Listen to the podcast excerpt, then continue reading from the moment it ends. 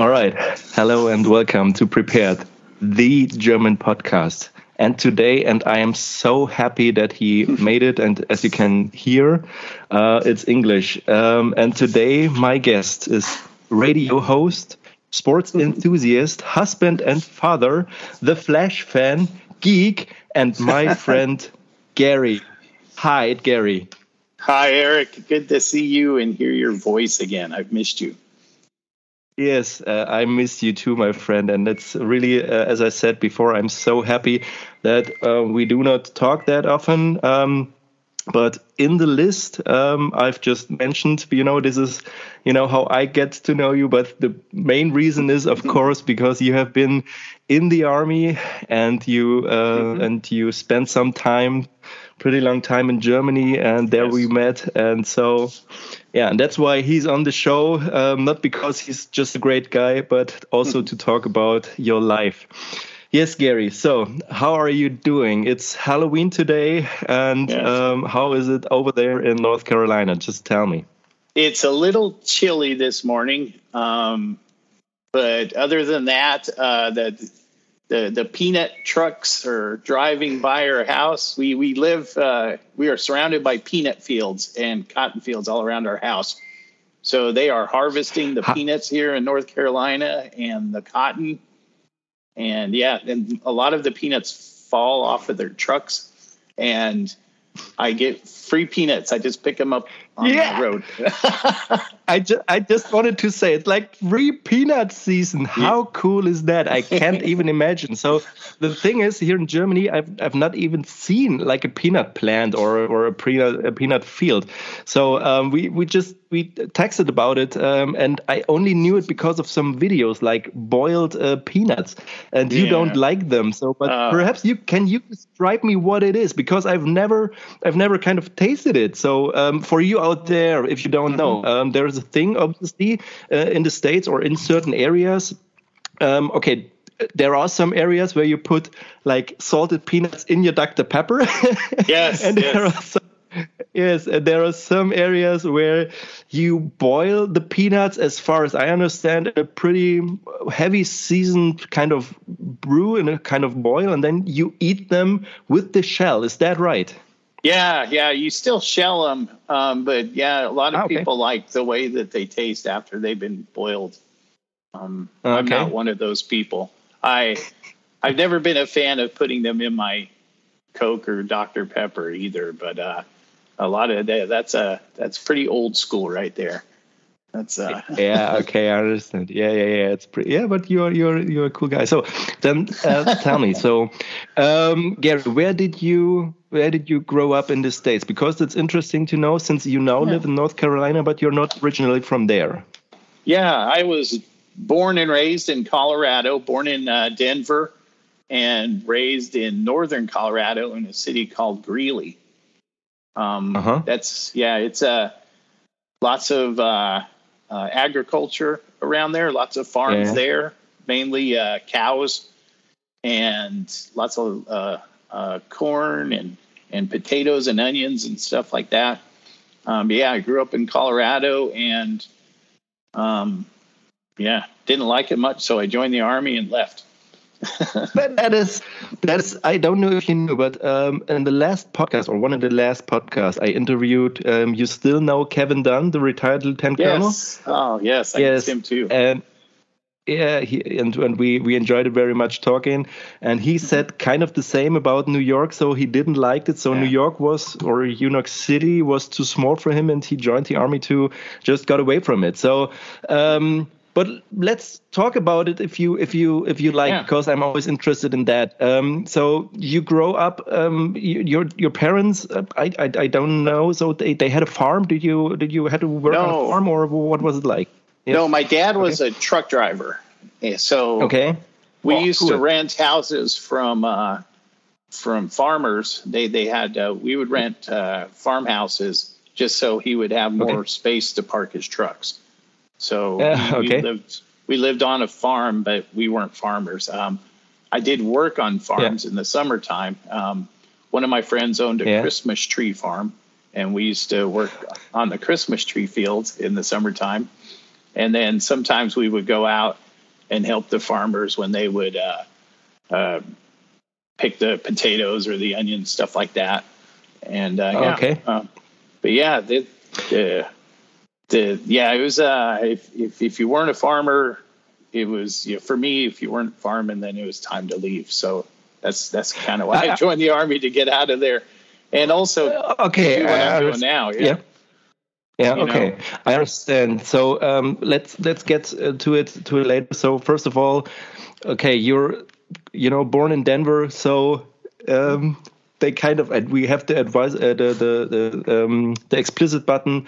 So the Broncos fucked the Chiefs. So how about that? that's right. That's right. Yeah, that's uh yeah, pretty cool. Finally, we had not beaten them for eight years. Um, yeah. We had never beaten Patrick Mahomes since he became their quarterback. So it was wonderful yeah. to to destroy them this past Sunday. And uh, yeah, it yeah. was really a destruction. So for all of you out there who are not uh, football fans, but you know the Broncos, uh, the, the, the Chiefs are like uh, they are still contestant for the Super Bowl this year. I would say. So yeah, they are pretty good. They're the defending champions. They're very good. Yes. Um, probably them and the Eagles and the 49ers yeah. are having a good season and the Dolphins. That's Melissa's team. Melissa, the Dolphins, my wife, right, right, She right. grew up in Florida, yeah, yeah. so she's a Dolphins fan, but they're having a really good season too. Yeah, yeah, I, I saw it. Uh, um, yes. So, um, but you know, and for you out there, if you listen to this, you know, um, uh, Gary bleeds orange. That's when, yes. what he told me when we met. Uh, yes. That he's a he's a diehard uh, Broncos fan, and so yeah, yeah. Well, I'm, I'm really, that they, that they. When I growing up in Greeley, um, that's yeah. where the Broncos had their summer training camp every season.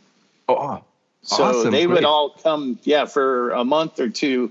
They would come to Greeley and practice, and that's when they, mm-hmm. you know, for the for y'all that, that aren't familiar with how football works in America, you have mm-hmm. a summer camps, and that's how you mm-hmm. decide mm-hmm. who makes the 54 man roster at the, to, to mm-hmm. start the year.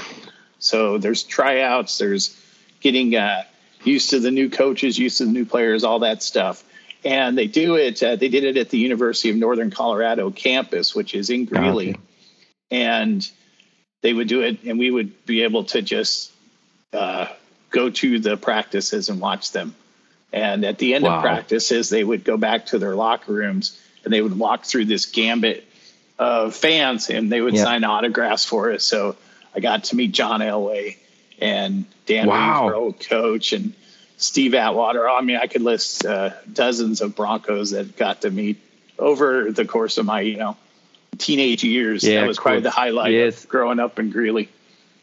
Uh, okay. So, okay, I, I hear from it and uh, I see, okay, you didn't like it that much. Um, and as said before, um, you once told me you've been one of the guys, you know, wearing the the aquamarine chucks. So or no, the, yes. I didn't know the color. Yeah, but yes, but you you were you were more on like, and don't get me wrong, but more on the geek side in high school. Was it like oh, that? Or was yeah. Yeah, most of yeah. my friends walked around with Batman shirts on and flash shirts and you know collected yes. baseball cards and played Nintendo and stuff like that. Yeah, yeah we were we were we were losers. Um, okay. If if but, we were but if we were growing up today, we would we would I think it'd be better. But back then uh, it wasn't.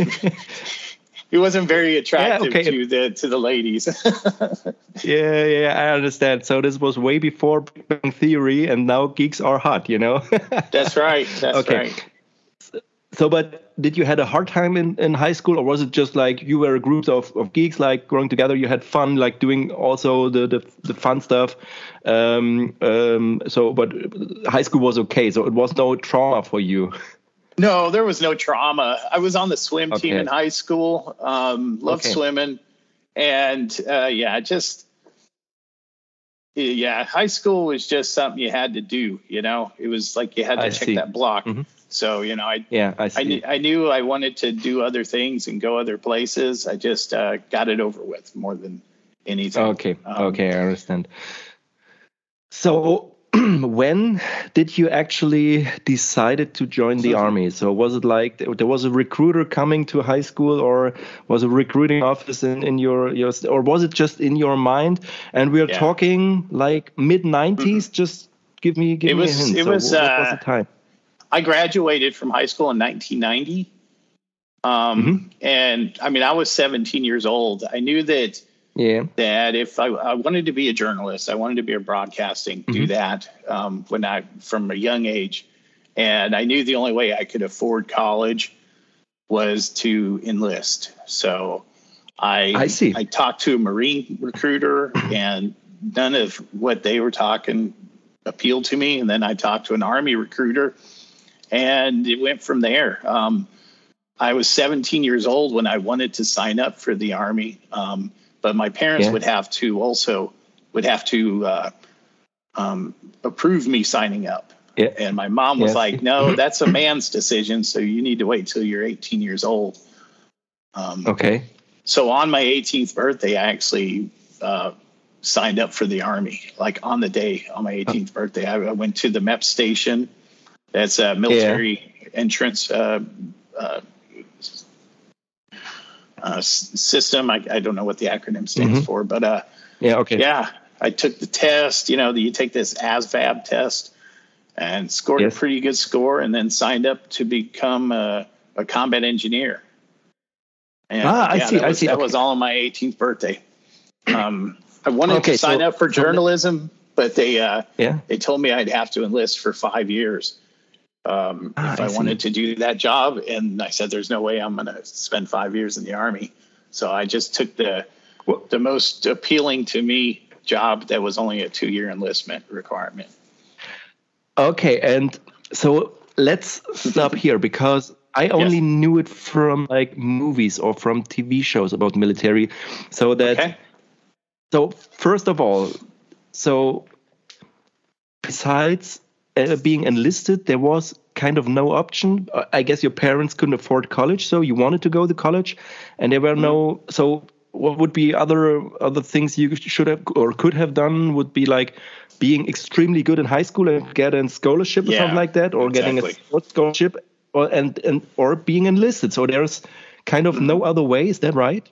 yeah, yeah. I mean, if you were athletic, you could get an athletic mm-hmm. scholarship. You know, if you whatever sport, if your grades were good, yeah.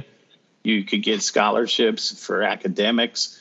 Or if your parents, you know, had money, or if you wanted to to take out mm-hmm. student loans, you know, you can also do that to get into college. Yeah. But I didn't want. I did. I wasn't athletic. I wasn't smart. My grades were below average, and okay. you know, my parents aren't rich, so the the mm-hmm. only option okay. for me was to serve for as short a time as I could, and then get the GI Bill. but, okay, you know. but okay, okay. Speeding up to 2000. Yeah. Uh, when did we met? 2012. It's been some 2010, years more 2011. yeah. Well, that was yeah, right, exactly. It, you know, I got the fever though. Um, I, I spent my first tour in Germany in Heilbronn. I was stationed in Heilbronn, oh, okay. Wharton Barracks. Yes. In 1991, this was uh, during the Gulf War and stuff. I was there in Germany, yeah. and I fell in love with the army. I just, I was like, this, this isn't a bad life, you know, especially getting yeah. able to go to Germany and stuff. And like you said, uh, just mm-hmm. ended up spending 21 years. My last assignment was in Schweinfurt, yes. and got to meet amazing, you know, human beings like Eric and and Kevin yeah, and Susie, like, of course, and and Chris and, and Barb and, and, and yeah. yeah. yeah, yeah. Oh man. Okay. Yeah.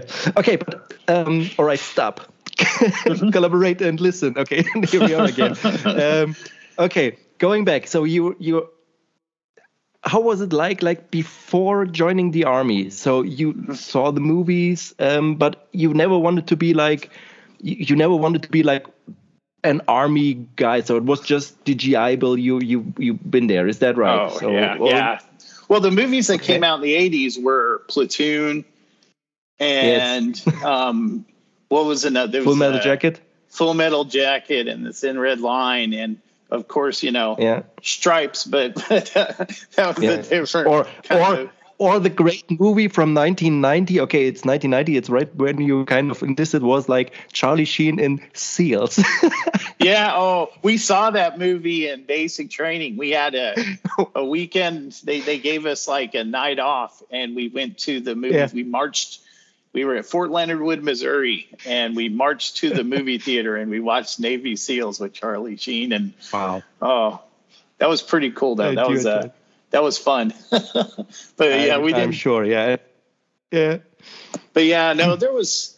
I I've, I've never I never was like gung ho or anything like that, or Mhm. you know wanted to do the. Sorry, wanted to do all Yeah, the all. the the soldier and stuff. I just needed Mhm. a way to pay for college, you know. So that Okay, was I the way to pay for college. So and then you um, let's let's start with your basic training. So just brief. Sure. So what was it? What was it like for you? Was it was it tough? Was it like a completely surprise? So as once again, I only knew it from movies. So Mhm. were you were you disappointed? Were you what, what was it like? Like the first the first couple of weeks. Oh, um, well, it was very stressful.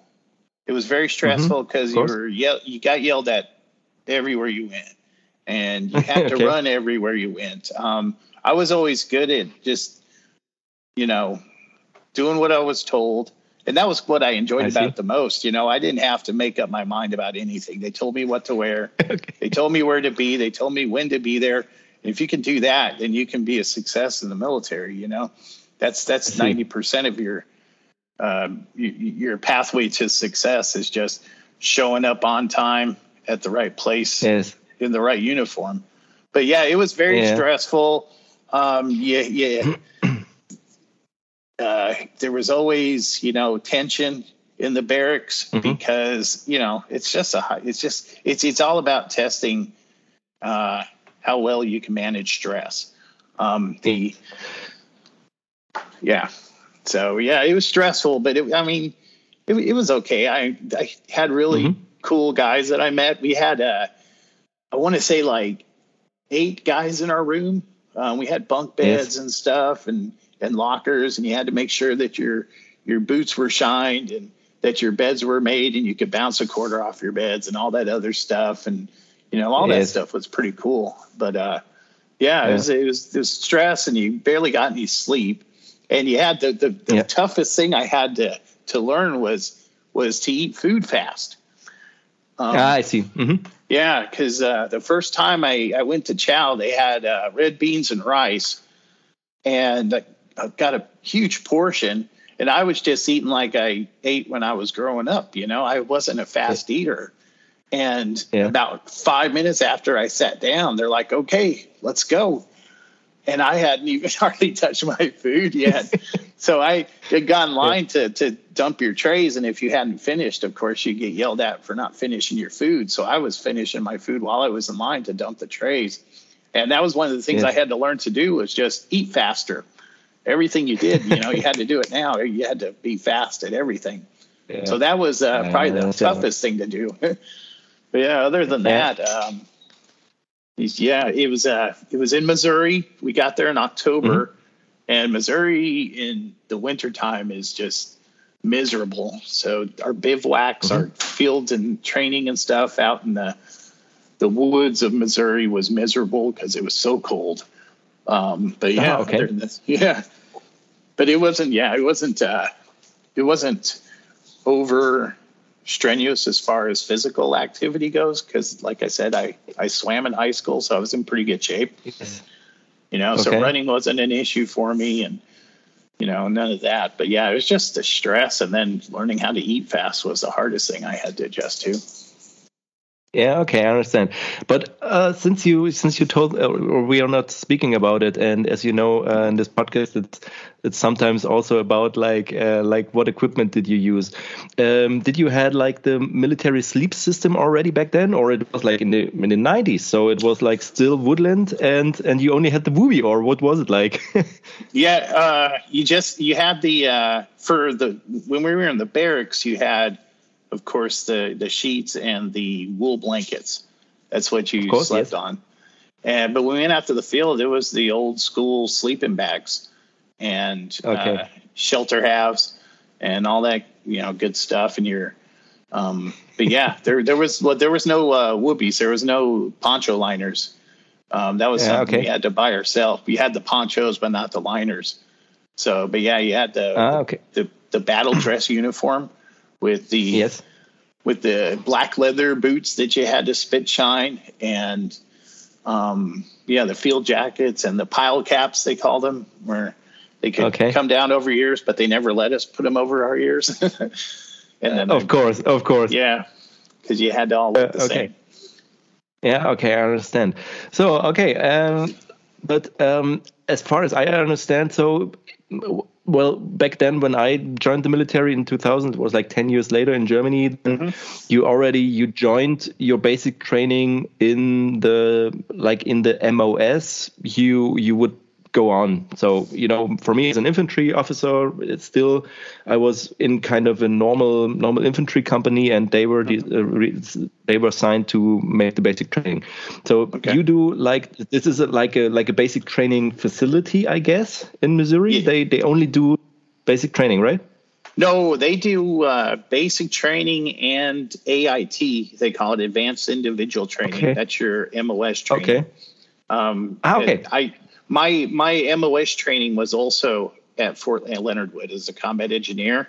We we we did okay. it uh, one station unit training they call it now, but uh, they also train uh, military police at Fort Leonard Wood mm-hmm. and um, the engineers again plus uh, equipment operators.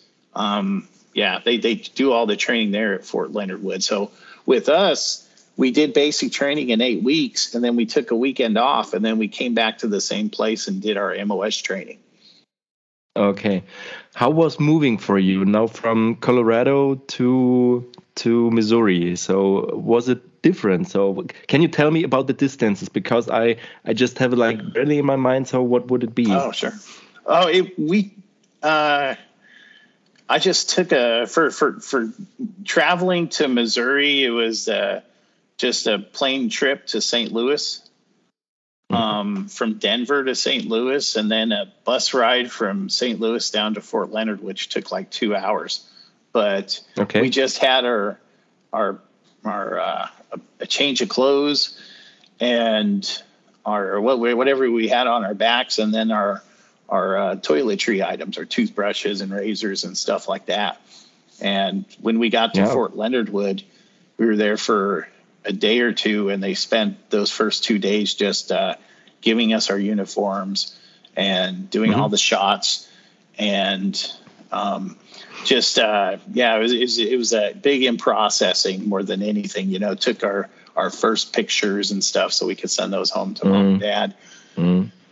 And then uh, okay. uh, once we once we got all of our gear and everybody was all assembled um, once they had enough guys to fill the first uh, company worth of basic trainees, they put us on a yeah. cattle cattle truck. They called it. It was basically a okay. bus that you you couldn't sit down. It's basically a bus that you stood up in, so you could fit as as many as like 50, 60 soldiers in there with two duffel bags each. And we went yeah. to our basic training site that's where all of our, okay. our our drill sergeants met us and started yelling at us, and we had to dump our duffel bags and do a full inventory and stuff. And um, I see. That's that's where the stress really hit because uh, yeah, they're, they're they're very good at testing you, and there were guys that that would stare them in the eyes and want to fight them, and there were other guys that were crying and other guys that were crawled up into the fetal position in the corner. I mean, yeah. Yeah, I learned I fast. Yeah, I learned fast in basic training that if you just kept your eyes down and shut your mouth, then you were going to do well. The the less they know you, mm. the the better off you were. I see, I see. But I just checked it. So from you know from Denver to that area is around like mm-hmm. 800 miles. So it's not around the corner. So compared yeah. to Germany, it would be from like from the northern part of Germany to Munich. So um, it was quite a big yeah, but it was quite of a of a big trouble. So um, how did you felt in basic training? Did you you wanted to go away, but was there one one little part of regret in the first weeks, or did you just like okay, no, that's what I have to do and I do it? Yeah, yeah, no regrets at all. Um, it, it, was almost like okay, this is stressful, but this isn't as bad as I had thought it would be in my mind. You know, from seeing yeah. the movies like Full Metal yeah. Jacket and the the the private Pyle and Joker, you know, scenes that were mm-hmm. played out in the beginning of that movie. It wasn't nearly as bad yes. as that. And yeah. you know, you learned to that's where you you found out what battle buddies were and you learned to lean on each other and stuff. So yes. Um, everybody was in the same situation and you really had to to to lean on each other to, to mm-hmm. just get through it. But yeah, there was there was no regrets. There have been no regrets to to join the military. I, I loved every second. Yeah. Um, did and this is the last question to the basic training. Um, yeah. uh, did you find out some drill instructors were real assholes, or have they all been professional in testing you and doing the job? Oh, they were all very professional. Um, of okay. course, you know, you know, they they cussed a lot and stuff like that. But no, every single drill sergeant I uh, was was amazing. Um, we mm-hmm. had one drill sergeant. He was a really small Filipino drill sergeant named Sergeant Pinzone, and he was the smallest, but he was also the most frightening out of them all because um, he okay. could really yell. He he was good at yelling and and he had so much energy. Um, we had another drill sergeant that was Samoan, just big dude, and he was probably yeah. the quietest and coolest one out of them all. But um, he was uh, he, he he was a ranger and stuff. He was he was a bad dude. Mm-hmm. So you know, he kind of when you meet you met them at the beginning. Another guy was from Czechoslovakia. Um, his name was uh-huh. uh, oh, okay. Sergeant Koska um, you were kind of like, boy, I'm glad these guys are on my side because they were some bad dudes, yeah. you know, right, right from the get go. But this is so interesting, and I think everyone who's enlisted or has been in the army, you still remember after even yeah. like 30 years, you remember the names of your drill instructors, yeah. and you remember what they what they what their sound of their voice was like and, and and what they looked like and what characters they've been so this is really oh. so it was it isn't it is an intense time and and sometimes it's really so at least for me it was like this if you have a, a very good instructor then you connect with with him and mm-hmm. and it is your role model and in the yeah. best way so you want to be like this guy if it is a good one so but there are also mm-hmm. examples mm-hmm. of uh, of guys who are not that capable of that because it works a little different in Germany. So in Germany, every normally every NCO could be assigned to be in a in a basic training, and uh, and that's something. Well, I I always enjoyed being. Uh, so I also was like as a young uh, um, um, uh, officers candidate. I've been into in, as basic training instructor and and and and leading a basic training platoon, and I always enjoyed it because it was you you you had even if they were older than you have been. Um, mm-hmm. um, they knew nothing about the army life, and you could sure bring that to them, and it's something very fulfilling. Okay, so combat engineer. I didn't even knew that because when we met, um, you've been um, a support guy, no, what logistics guy, right? Yeah, yeah, yeah. I did. Uh, okay. I, I, signed up for combat engineer. Um, that was fun yes. because you got to mess with explosives and yeah, to, we you know 18 years old. What's better than you yes. know, getting handed a brick of C4 or a stick of dynamite. Yes. Um, we also learned how to build bridges. We worked on the Bailey Bridge, yes. which was a really cool uh, experience. Um, yeah, so yeah, that was that was really fun. Um, but I knew mm-hmm. that that if I was going to stay in, um, I didn't want to do that over the long term. Okay. Um, okay. Yeah. Um, so what? So you did your AIT as a combat engineer, and what happened yes. then? Then I I was uh, I, my I received my first assignment, and that was with the 237th mm-hmm. Engineer Battalion in Heilbronn. Um, okay. And I got orders, and, and a bunch of us went to the same unit from my basic training, which was which was really okay. cool. So you had familiar guys, but yeah, we uh, we traveled to Germany. You know, we took a, a couple of days off um, to go home and see our families and stuff before we went to our first assignment. But yeah, then we went to to Heilbronn, Germany, with the 237th yeah. Engineers, and um, we were there. We actually arrived in Germany on the the night that the United States began their attacks on Iraq. This was uh, I see Operation yeah. Desert Storm and Desert Shield. Yes. yeah. So there it was pretty tense there, you know, because you didn't know if you were going to go um, to a unit that was getting ready to deploy, you know, down to uh, uh-huh.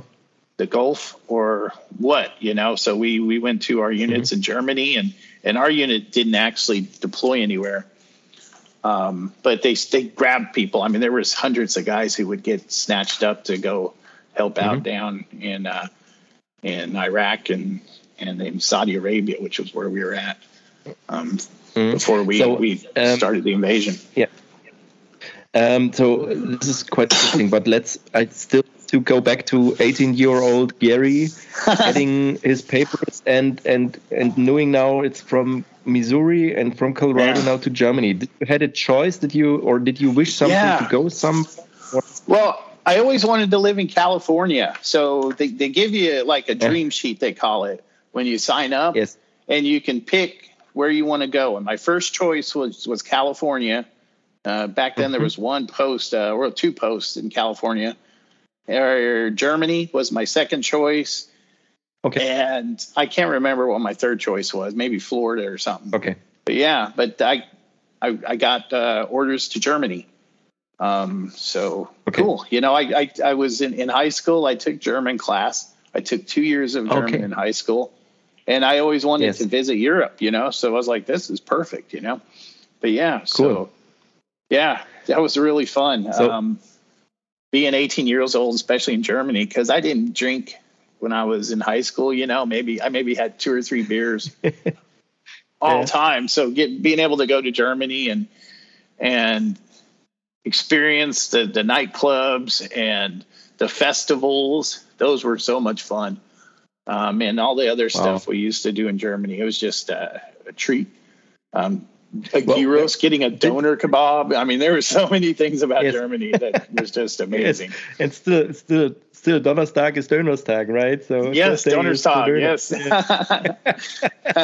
wow, so cool. So, but this is something when I talked with Kevin about, you know, his 1st mm-hmm. deployment to Germany. He told me like he was so it was and or must should or we, we talked about it like beginning of the 80s and he just went there and saw this little garden areas and thought like oh god the germans live in these small huts you know in this in this in this small garden. And so what was your what was your imagination of germany? Was it all like um, like bierstein and and and and lederhosen or what was can you can you remember? So what was it like? Yeah you know it, it is probably the same as as Kevin. I mean, you think of beer and you think of the Lederhosen mm-hmm. and you think of the BMWs and Volkswagens and the the Autobahn yes. and all that other stuff when you think of Germany. Yes. Um, so I had all of that in my mind, and not all of it was wrong. Um, there, you know, uh, but yeah, that was what I easily. That's what I thought. You know, um, I was going to get into when we went to Germany. You know, it's just. Uh, um, we we we talked to our drill sergeants who had all been yes. to Germany before and asked them what it was like, and they said, "Well, you're going to spend a lot of time in the field." So mm-hmm. when uh, when you're not in the field, you got to make sure that you enjoy Germany. Um, get out to you know and see the people. Don't be a barracks rat. They called it. Mm-hmm. Um, yes. yeah, um, but yeah, most of our time was spent in the field. We we would go to Wildflecken, uh, Veelflecken. We would go to Grafenwöhr. Mm-hmm. We we went to Hohenfels a lot. Um, there was a um, Aschaffenburg had a big training mm-hmm. site down there that we would go to. Uh, but yeah, we we spent a lot of the time that we were in Germany in the field. Yeah, so okay. okay. that wasn't fun at all. Yeah. yeah. I see, I see. But okay, still there as a as an engineer, and to be honest, I still remember. Although I was like, you know, there are two big events, of course, in this time for me from East German, East German mm-hmm. boy. You know, there was the, the, the, the, fall of the yeah, there was the fall of the uh, of the Iron Curtain, and mm-hmm. and I remember how this was, but I also remember.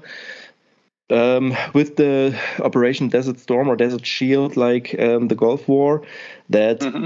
um, in in my home we never turned on the TV then you know in the evening but uh, I know at this time, so my, my mother turned on TV because she said there's a war going on, and I was like, okay, what's happening? Uh, so, yeah. and for you, it must be even more intense, like you know, being in Germany, and and and this war began. So, but you did not deploy it in this no. um, in, in this war but you uh, later on uh, you you you had the opportunity to go in these beautiful countries over there. Um, um, so what was it then like? So let's let's make bigger steps. So sure. um, when was your decision to become a sergeant or an NCO? So when did that happen, or uh, or what what what was it all about? What what sure. came later? Well, after I was when my first enlistment was getting ready to end, I had been when when okay, let's back up a little bit. When when Operation Desert Storm ended, the army yeah. decided to downsize. Okay. Yeah. So they they told a bunch of us, okay, you're not going to stay here in Germany anymore. They they they got rid of uh, Seventh Corps, which was the corps I was assigned to, so they said, okay, some of you guys are going to be assigned to other places in Germany, and others will be assigned to other places in the United States. And I was sent to Fort Campbell, Kentucky, to uh, I was reassigned there, and my enlistment yeah. came up, and I still wanted to, to be in the army, but I didn't want to be an engineer anymore, and I reclassified to legal specialist.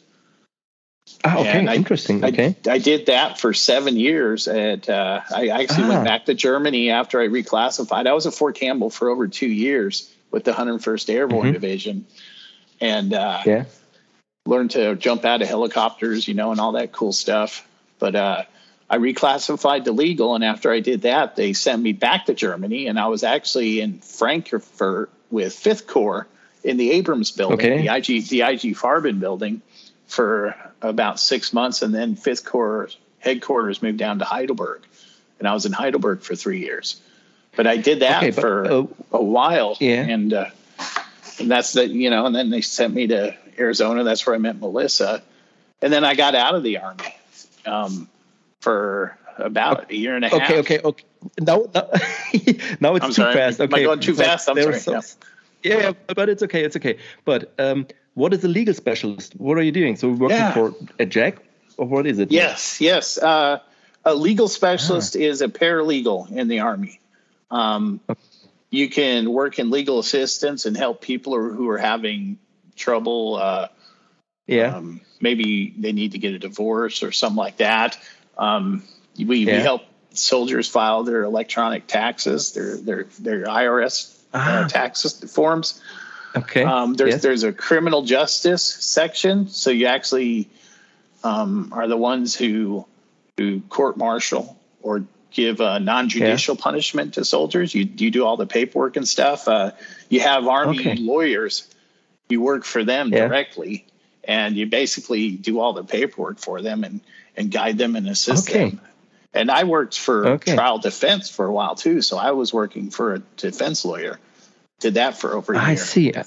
Yeah. Okay. Yeah, okay, and this that, was there's also international law. We did. We went to Hungary yeah. when I was in Fifth Corps. We went to Hungary for like six months and helped with okay. uh, the the build up to all the stuff that happened in Bosnia in the mid '90s. So okay. we were we so, were but, helping with the status yeah. of forces agreements and all that other stuff. Mm. Okay, and you still enjoy. Mm-hmm. And you enjoyed it, so it was like more yeah, like yeah. a desk job, but you still it enjoyed was. it, yes? Yeah, yeah. I was not a fan of the field and and crawling through the mud and and stuff like that. I I enjoyed the desk life. I was a good pogue or chairborne. Yeah, okay. Uh, soldier. Yeah. I enjoyed the, the yeah, office okay. more than the field and the tents and the mud and stuff. Yeah. Okay.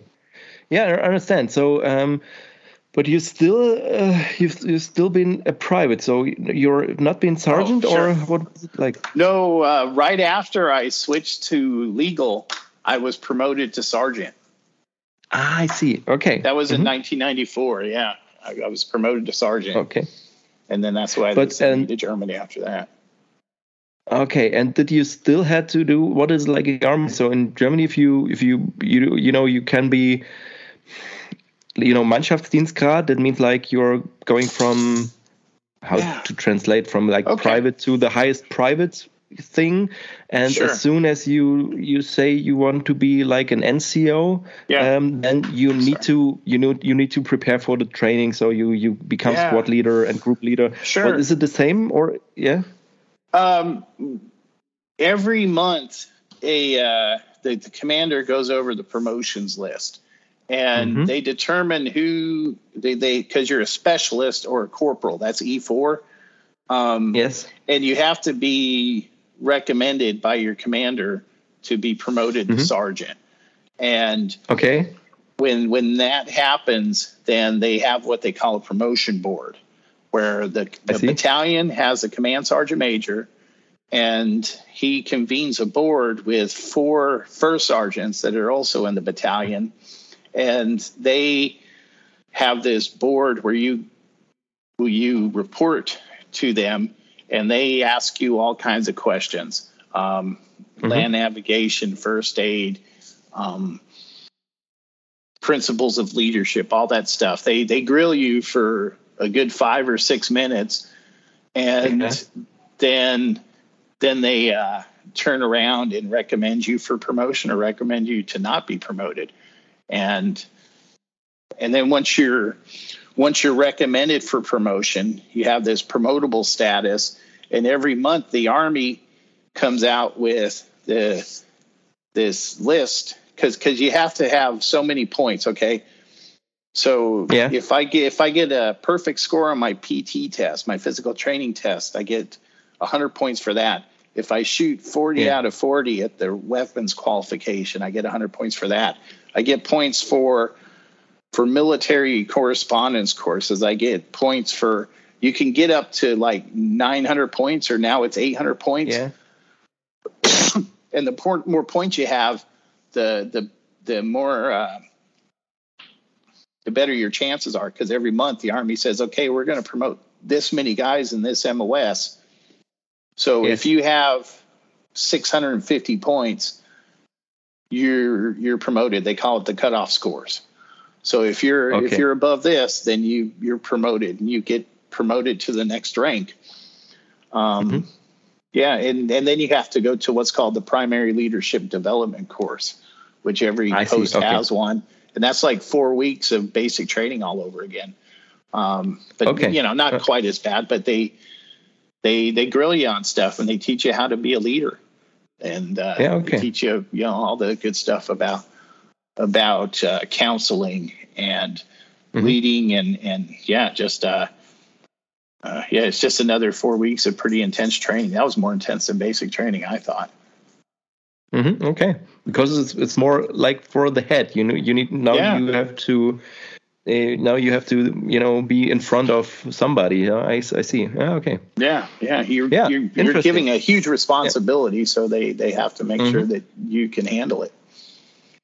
Okay. So then you so you spend it some time at Fort Campbell. That's what you said, right? Mm-hmm. Yeah. Okay. Yeah, yeah. And Fort Campbell Air Assault School. Did that when I yeah. was 20 years old. That was really fun. Yeah, um, I see. So air assault is like, uh, like going with the helicopters, like fast roping and stuff like that, right? Yes, yes. It's a pretty intense 10 days. You you have to learn sling load operations and you you rappel out of helicopters and you rappel from a, a tower, and you have to do a yeah. six mile road march, and the last day you do a twelve mile road march uh, within three yes. hours, and that's yes. you know is if as soon as you cross the finish line on that twelve mile road march on day ten, they put the wings on your chest. Yeah, I see. So yeah, it's, it's, I, I, well, yeah, it was fun. Yeah. Yes, it was so much fun. It was it was so much fun. I yeah, really I enjoyed it. Yeah, well, see, I I didn't even know that because I've, I've, never seen what. Yeah, when we, I didn't know if you did you still wear your your wings when you had the. Oh yeah. The, yeah. Okay. Yes. Yeah. Well, I, yeah. I, I wore my wings for twenty years. Yeah. Okay. Cool. But I, yeah, I didn't. I didn't know. So, but yeah, really cool. And okay, so uh, still you enjoyed it, but still you've been like the the legal uh, guy. So and and you enjoyed still being you know at a desk and and and doing that stuff, yeah. right? Yeah. Yeah. Yeah. I enjoyed being. I enjoyed okay. the desk work. So paperwork more. Yeah. okay. And other stuff. Yeah, okay, but then you what what what happened then? So then you went to Arizona, or? Yes, yes. After Heidelberg, um, I went to Arizona, Fort Huachuca. It's in southern Arizona, right next to the Mexico border. Um, yes. I, uh, I, I I lived in Phoenix for a couple of years, and my grandparents lived there, so I asked to to be okay. stationed there to be close to them. So that was that was really cool. But yeah, yeah that, that's the that's the Arizona is where the military intelligence uh, training is done, mm-hmm. and also the United States Army Signal Command is down there at Fort Huachuca. But it's yeah, it's okay. it's wonderful, and you're just surrounded by mountains. So if you like mountain biking or yes. uh, hiking in the mountains, then you're in the perfect spot. Or if you want to spend a, a day at Tombstone, it's only 20 minutes away. You know, you see all the Wyatt Earp and shoot out at the OK Corral um, nice. reenactments. Yeah. yeah. it's all right there. It's, it's a wonderful place. But that's uh, that's where I met Melissa at Fort Huachuca. She was a a soldier with the Officer Advanced Course MI uh, school there. Yes. Um, she was yeah. in the admin office.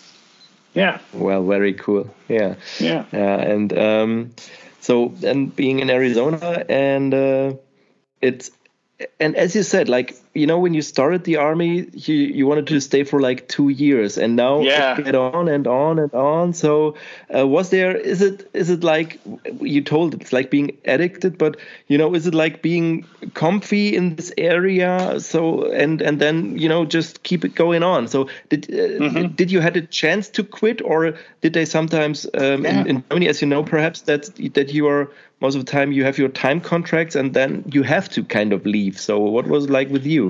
Yeah, well, at 10 years, and we'll go back to at 10 years, you have to, we call it shit or get off the pot.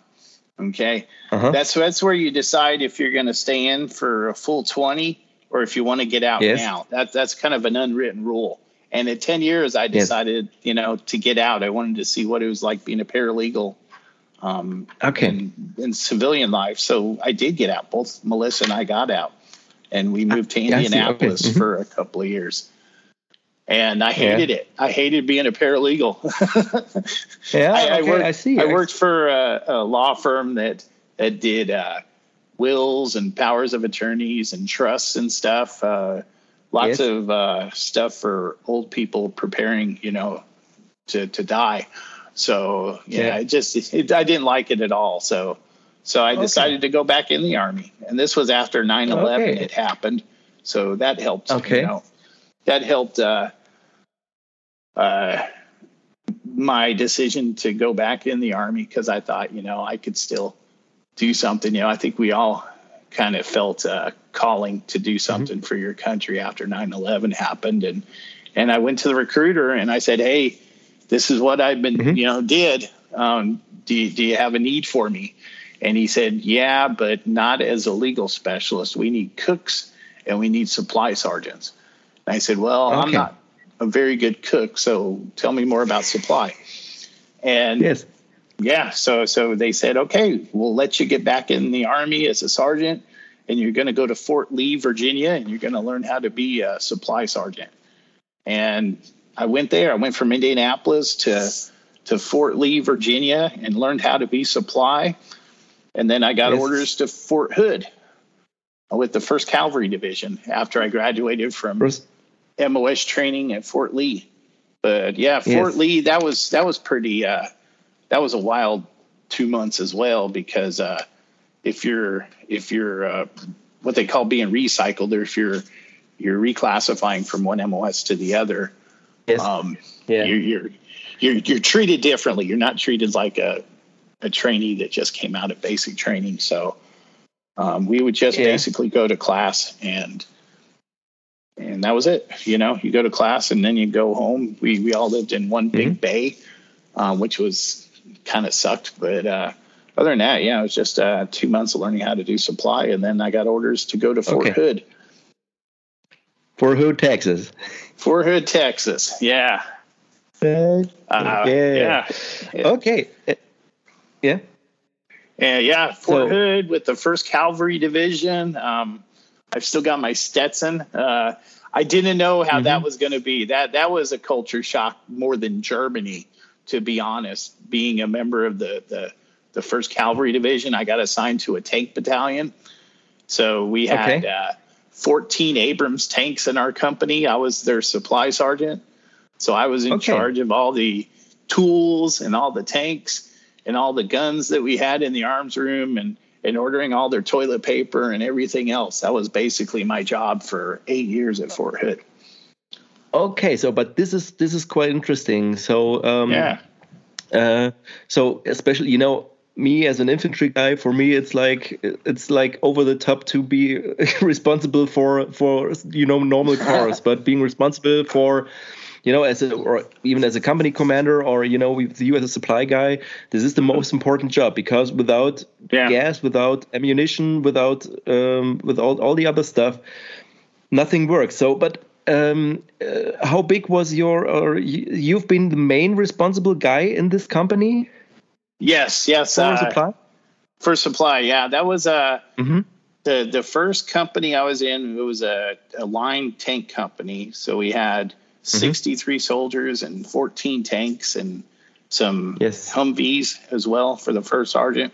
But yeah, we had about yeah. 60, 70 million dollars worth of property that the, mm-hmm. the company commander signs for the property, but it's the supply sergeant's job to maintain accountability of it.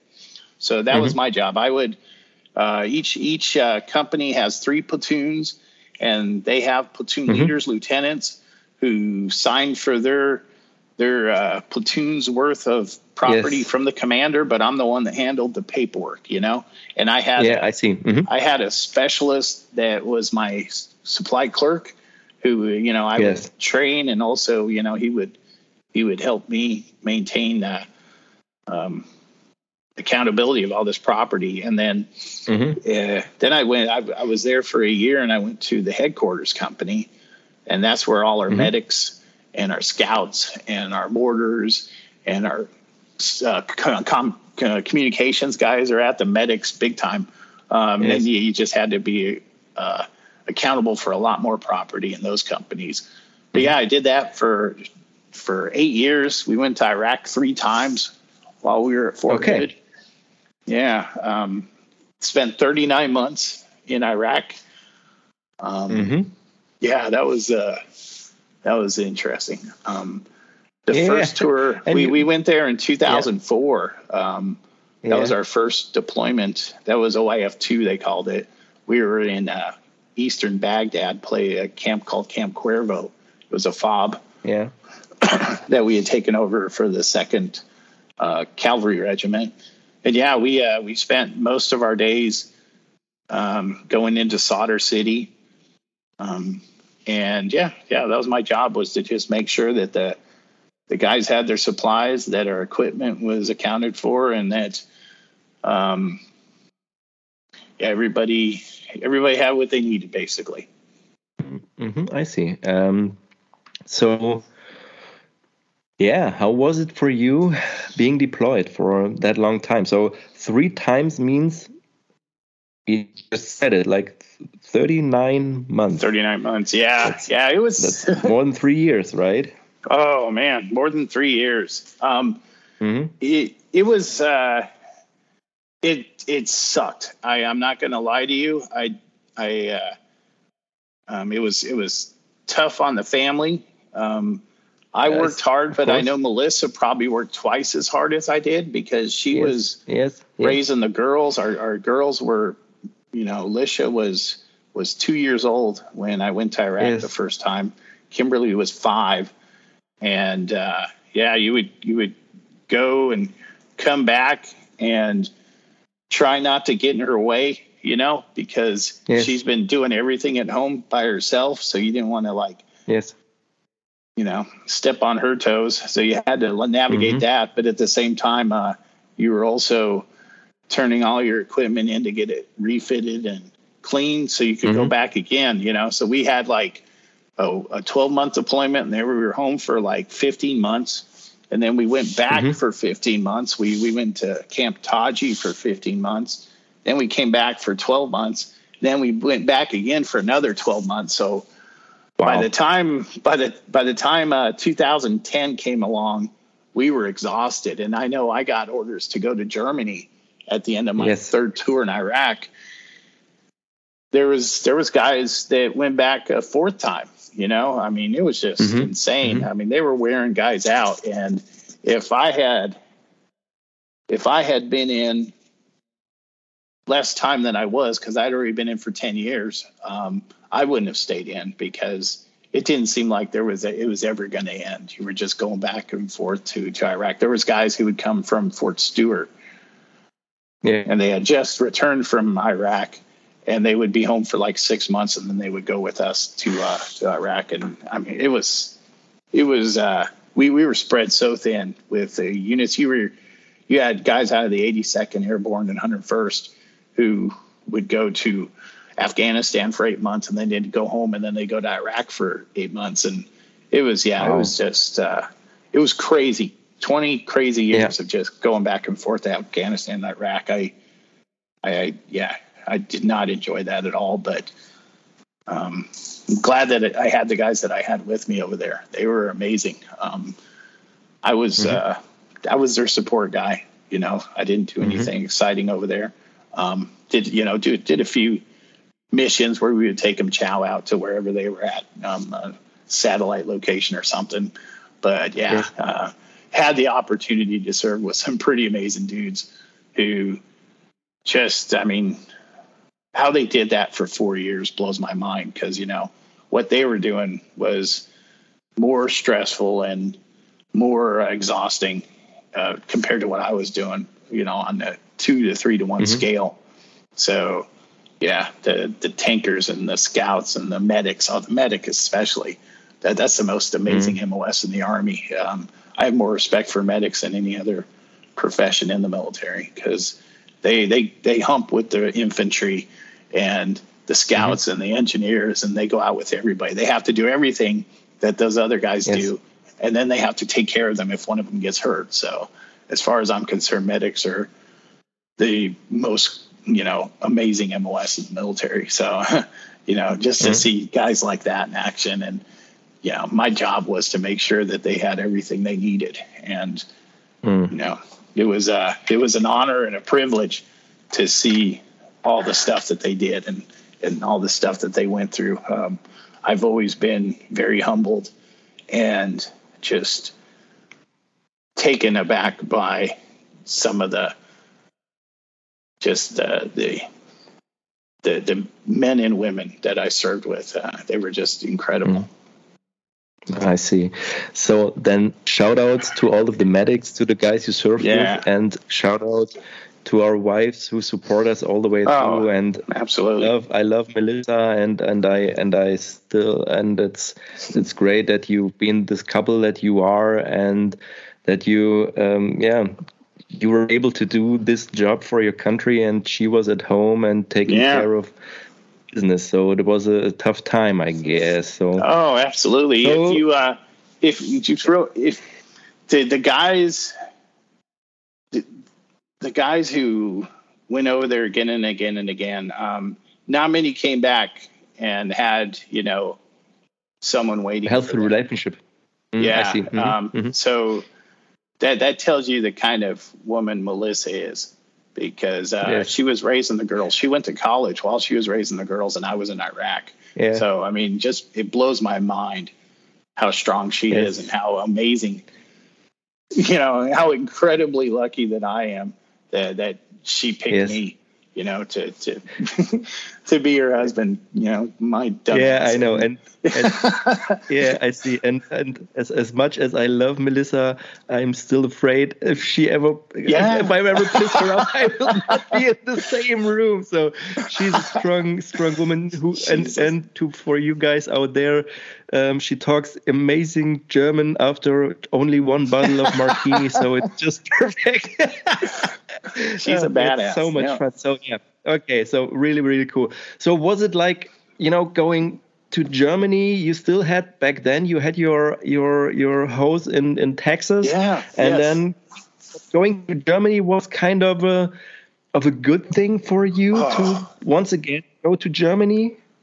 I tell you, um, I was grateful that I got assigned to the garrison detachment there. Yes. Um, because I didn't have to go back to Iraq or Afghanistan. Um, so it was it was kind of like a vacation. I'm not going to lie to you. Um, I was yes. the detachment yeah. first sergeant for the mm-hmm. garrison in Schweinfurt, and it was I mean yes. it was a lot of work. It was a lot of paperwork, but you know we've talked about that. I, I don't mind paperwork. Um, yeah, yeah, it was. Uh, we were in charge of the military police and the chaplains on in the garrison. Basically, those were my soldiers. Mm-hmm.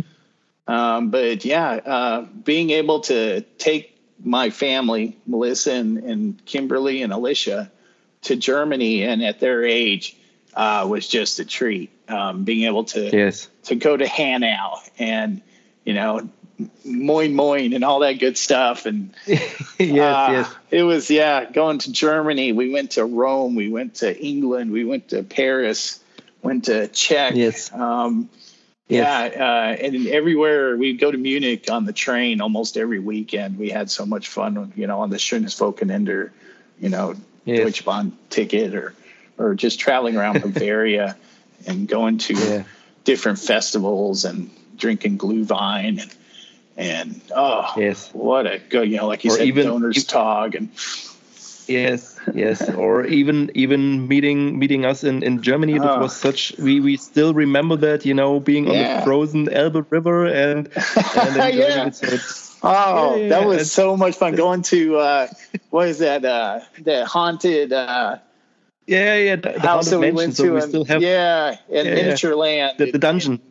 yes yes yes, yes. so or going um, to Hammelburg and, and, and, hanging out yes. with Kevin Dunn and, and all the German yes. soldiers and and yes, teaching them English and stuff, and then trying to do the German PT test with Eric Dusine. Yes, and it was so much fun. Yes, yes, it was. So, and this is something I really so I think so. I, when we met back then, it was like you're really making the best out of it, like being there. So, you know, you've told me that there are some soldiers that never leave the base, or if the PX yeah. doesn't has milk, that the woman would say like, "How should we feed our children?" And it right. was like this, right? So, yes. yeah, and and and and you just went out and enjoyed like being there, right? Yes. Uh, And well, I was lucky that you know I had been to Germany multiple times before I went to Schweinfurt. But yeah, we we called them barracks rats. There were guys that, and there were fewer of them in Schweinfurt than my first assignment in Heilbronn.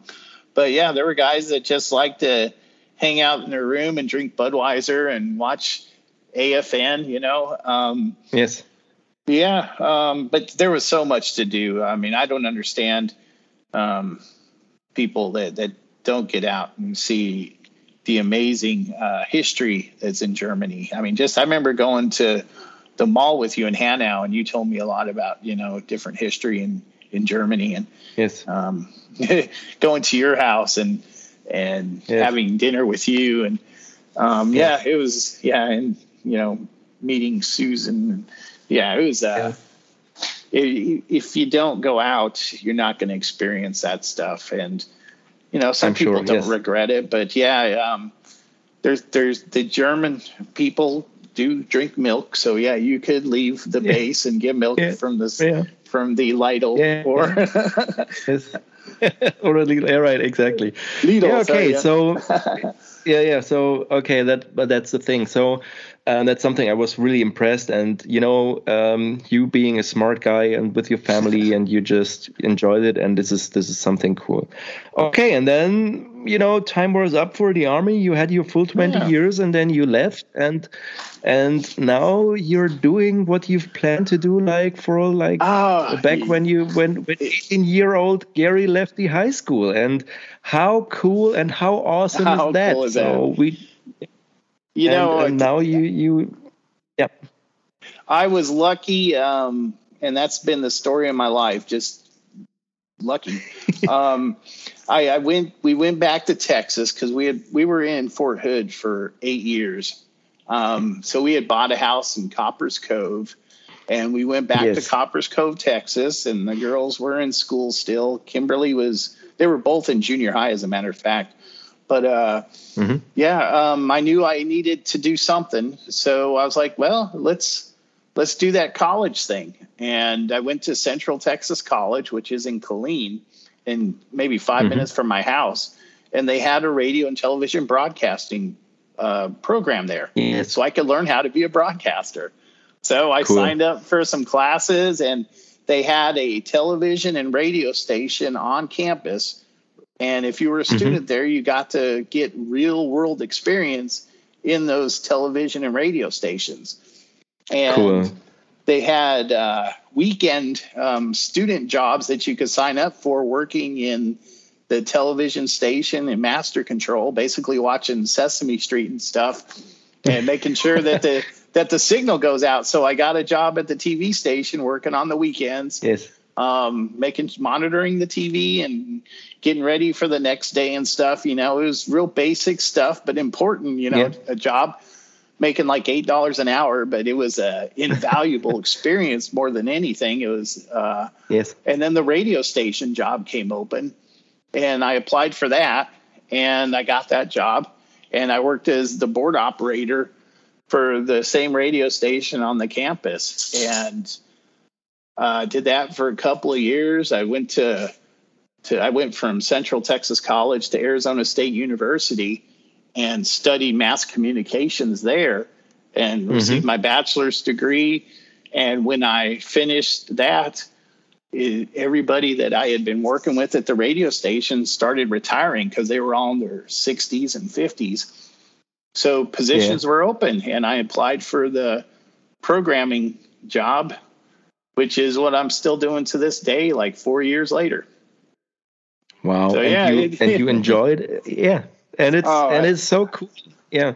So, um, and this would be the last question for today. Perhaps we come sure. back because your life is just, you know, it's just so different and and so so many things you you said and you you just said it. You've been a lucky guy, but luck yeah. comes only to the guy or to the persons who are um, who, who do something. You know, if you're just yeah. being lazy and laid back, then then you never get lucky. And so, and this is what you deserve. And um, uh, what do you what do you like most nowadays? Is it you know like producing stuff or like being in front of a microphone like now and broadcasting something? What what is the what what do you prefer?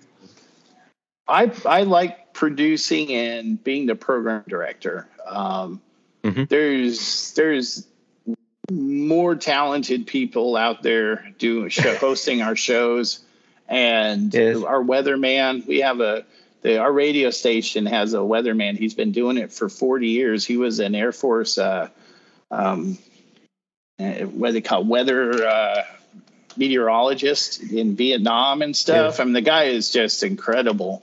Um, he's got like yeah. six black belts and stuff. He's a he's a good dude but yeah, he's a yeah. he's he's a crazy man. Um, we have yeah we we have some really cool show hosts and there's really cool people in our area and and that's the fun thing about it is I can do all this from North Carolina even though the station is in Texas.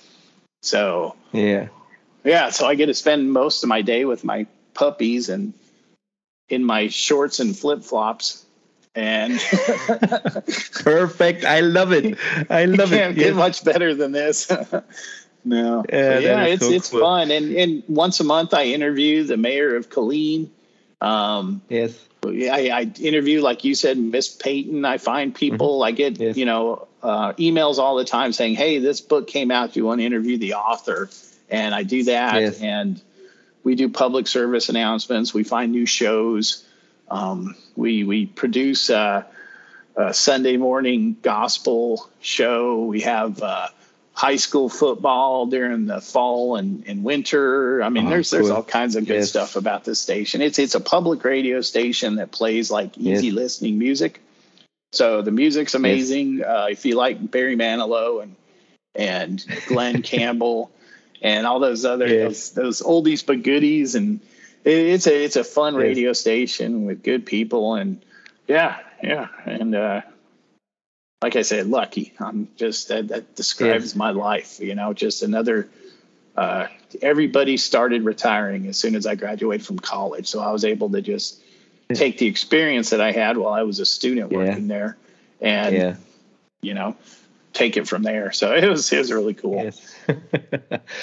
Gary, thank you so much. How cool was it? It was a was a fast pace through your life, and I'm sure there are oh. anecdotes you would still do enough. But it was so much fun. So thank you, thank you very much for oh. your time. I enjoyed it so much. I now even know you a little bit better. So. Um, yeah, it is. It's we're gonna have to turn this around and and do uh, the next time we do this. I want to interview you so I can yes I can uh, I can put you on my radio station. We can we can talk to yes. like being a well because you grew I, up in East Germany. You said, which is fascinating. Yes. I'd yes. like to you know learn more about that and what it was like. You know, being a captain and you know an infantry captain and how you and Susie met and yeah, you know. Yeah. so so we're gonna okay, turn this we, around and we'll do another one. And I want to learn more about your life, like you just learned yes, about mine. Yes, but you this, have my you have my word, but yes, I, I need to work on my English. But uh,